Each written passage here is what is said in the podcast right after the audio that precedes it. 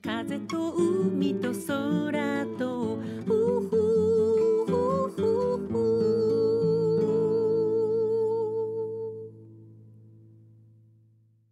皆さんおはようございます。エポ風と海と空との時間がやってまいりました。立春を迎えて沖縄もだんだん暖かくなってきましたね。というか暑いと感じる日もありました。日差しがある日は窓をずっと開けてるんですけど湿気があってムンムンする日思わず除湿を入れてしまいました。いつもなら2月が一番寒いと感じていた私なんですけどね今年は暖かくなるのが少し早いのかしらね。この暖かさで先日お庭にまいた芝の種が一気に芽吹いて緑色になってるのを発見しました。思わず嬉しくなりました。昨日は沖縄は旧正月でしたね。ご家族や親戚の皆さんがまた集まって楽しいひとときを過ごされたことでしょう。皆さんでいただくごちそうはまた特別に美味しいものですよね。旧正月が終わると13日が日ぬかん運慶旧暦の12月24日。新暦では2月の3日にうがんぶとちがありましたね。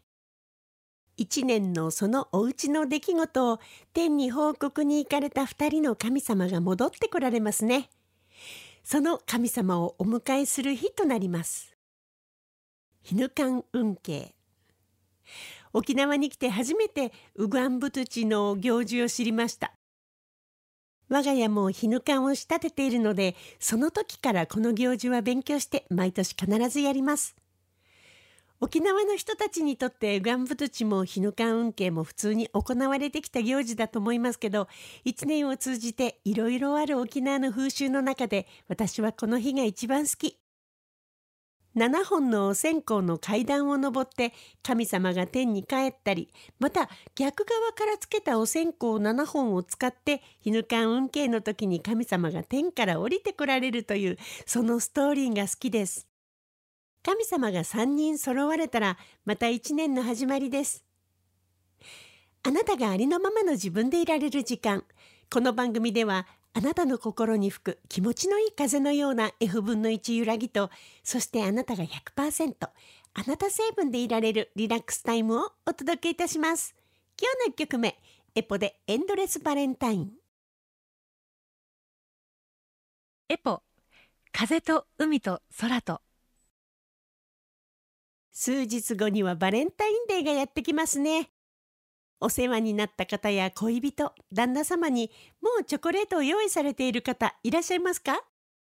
最近ではね、自分へのご褒美として可愛い色彩のアソートチョコを自分のために買うという女性も多いんだとか。今年のバレンタインデーはどんなチョコレートが流行るのかしらね。ショコラティエたちの腕が光る美しくて美味しいチョコレートを求めて女性たちの心はまずチョコレート選びの段階でウキウキですね。紀元前古代メキシコではカカオは神聖な食べ物と呼ばれていて一部の人しか食べることはできなかったそうです。最初は今のような固形のチョコレートというより飲み物として食されていたようですね。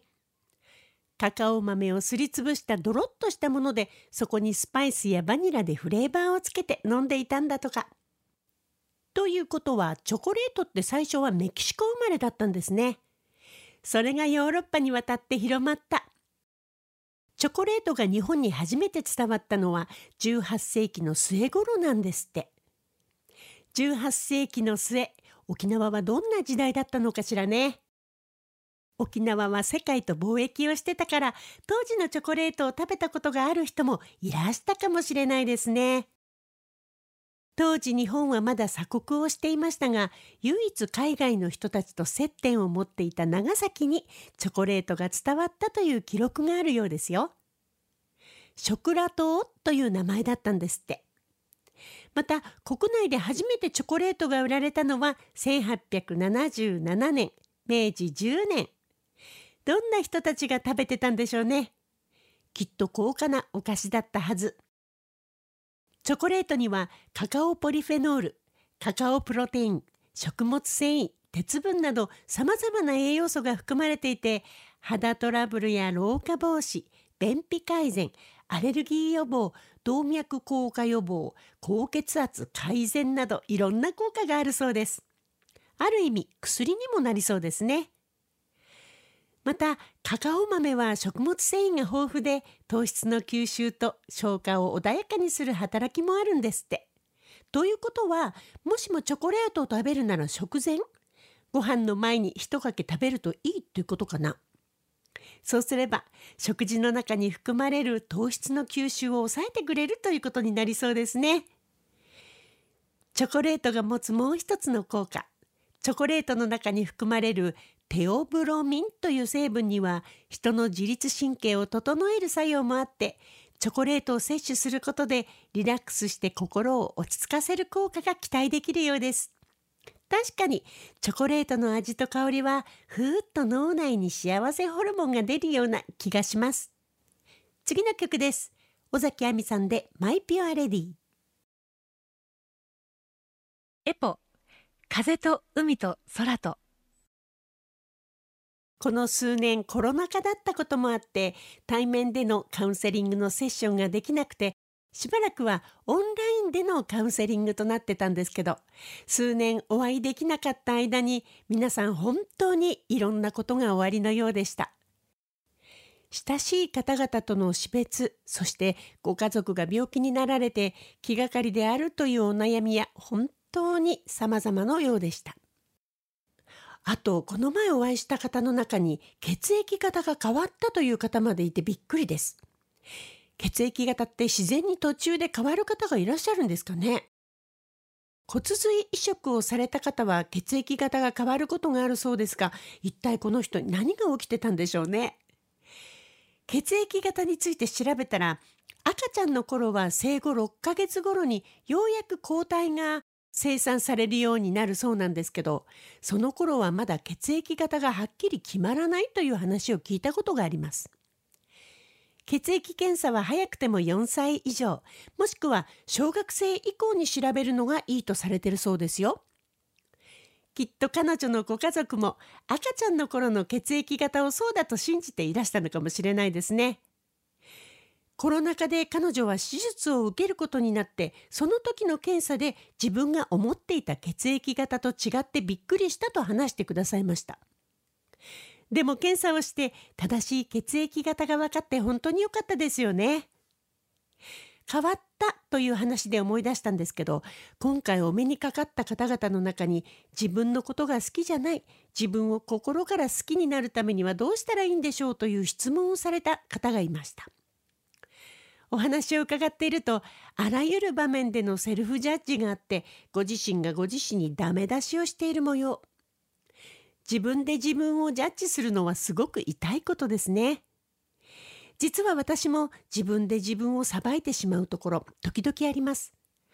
思い通りの結果が出せなかった時すっごくがっかりしちゃうんですね自分に。それは自分に自分が見えない期待をしているからだったんだと後でわかるんですけどね。いい結果が得られなかった時のがっかり感がとにかく半端なくて未だに自分自身に打ちひしがれる時がありますよ。嫌ですね。この方と同じように自分で自分を嫌いなところはどこかと聞かれたら自分が自分にするように私は他の人にも夫にも過度な期待をしていることと答えるかもしれないです。だからイライラや思い通りにならないことへの不満が出てくる。そういうところたくさんあります。クライアントの方に私にもありますよそういうところとお伝えしたらえー、エポさんでもそうなんですかとびっくりされました。でもそれがストレスの原因だったんだと気づけば自分や他人に期待することをやめることができるんですよね。夫婦円満の秘訣も互いに過度な期待をしない。それです。この頃は小さな喧嘩も随分しなくなりました。次の曲です。エポで幸せ者勝ち。エポ風と海と空と。暖かくなって吹いてくる風が心地よく感じられるこの頃です。やっぱり暖かいのはいいですねこの頃暖かいを通り過ぎてちょっと暑いと感じる日も増えてきましたけどね。季節の変わり目です。うっかり薄着で過ごして風邪なんか皆さんひかれませんように。さあそろそろお時間がやってまいりました。この番組では皆さんからの質問リクエストメッセージ。時に番組でリスナーの方々とシェアしたいという方のお悩み相談などなど FM 沖縄のホームページまでどしどしお送りくださいね。今日最後の曲です。南沙織さんで春の予感。この作品を聴きながら皆さんとはお別れとなります。お相手はエポでした。また来週。風と海と空と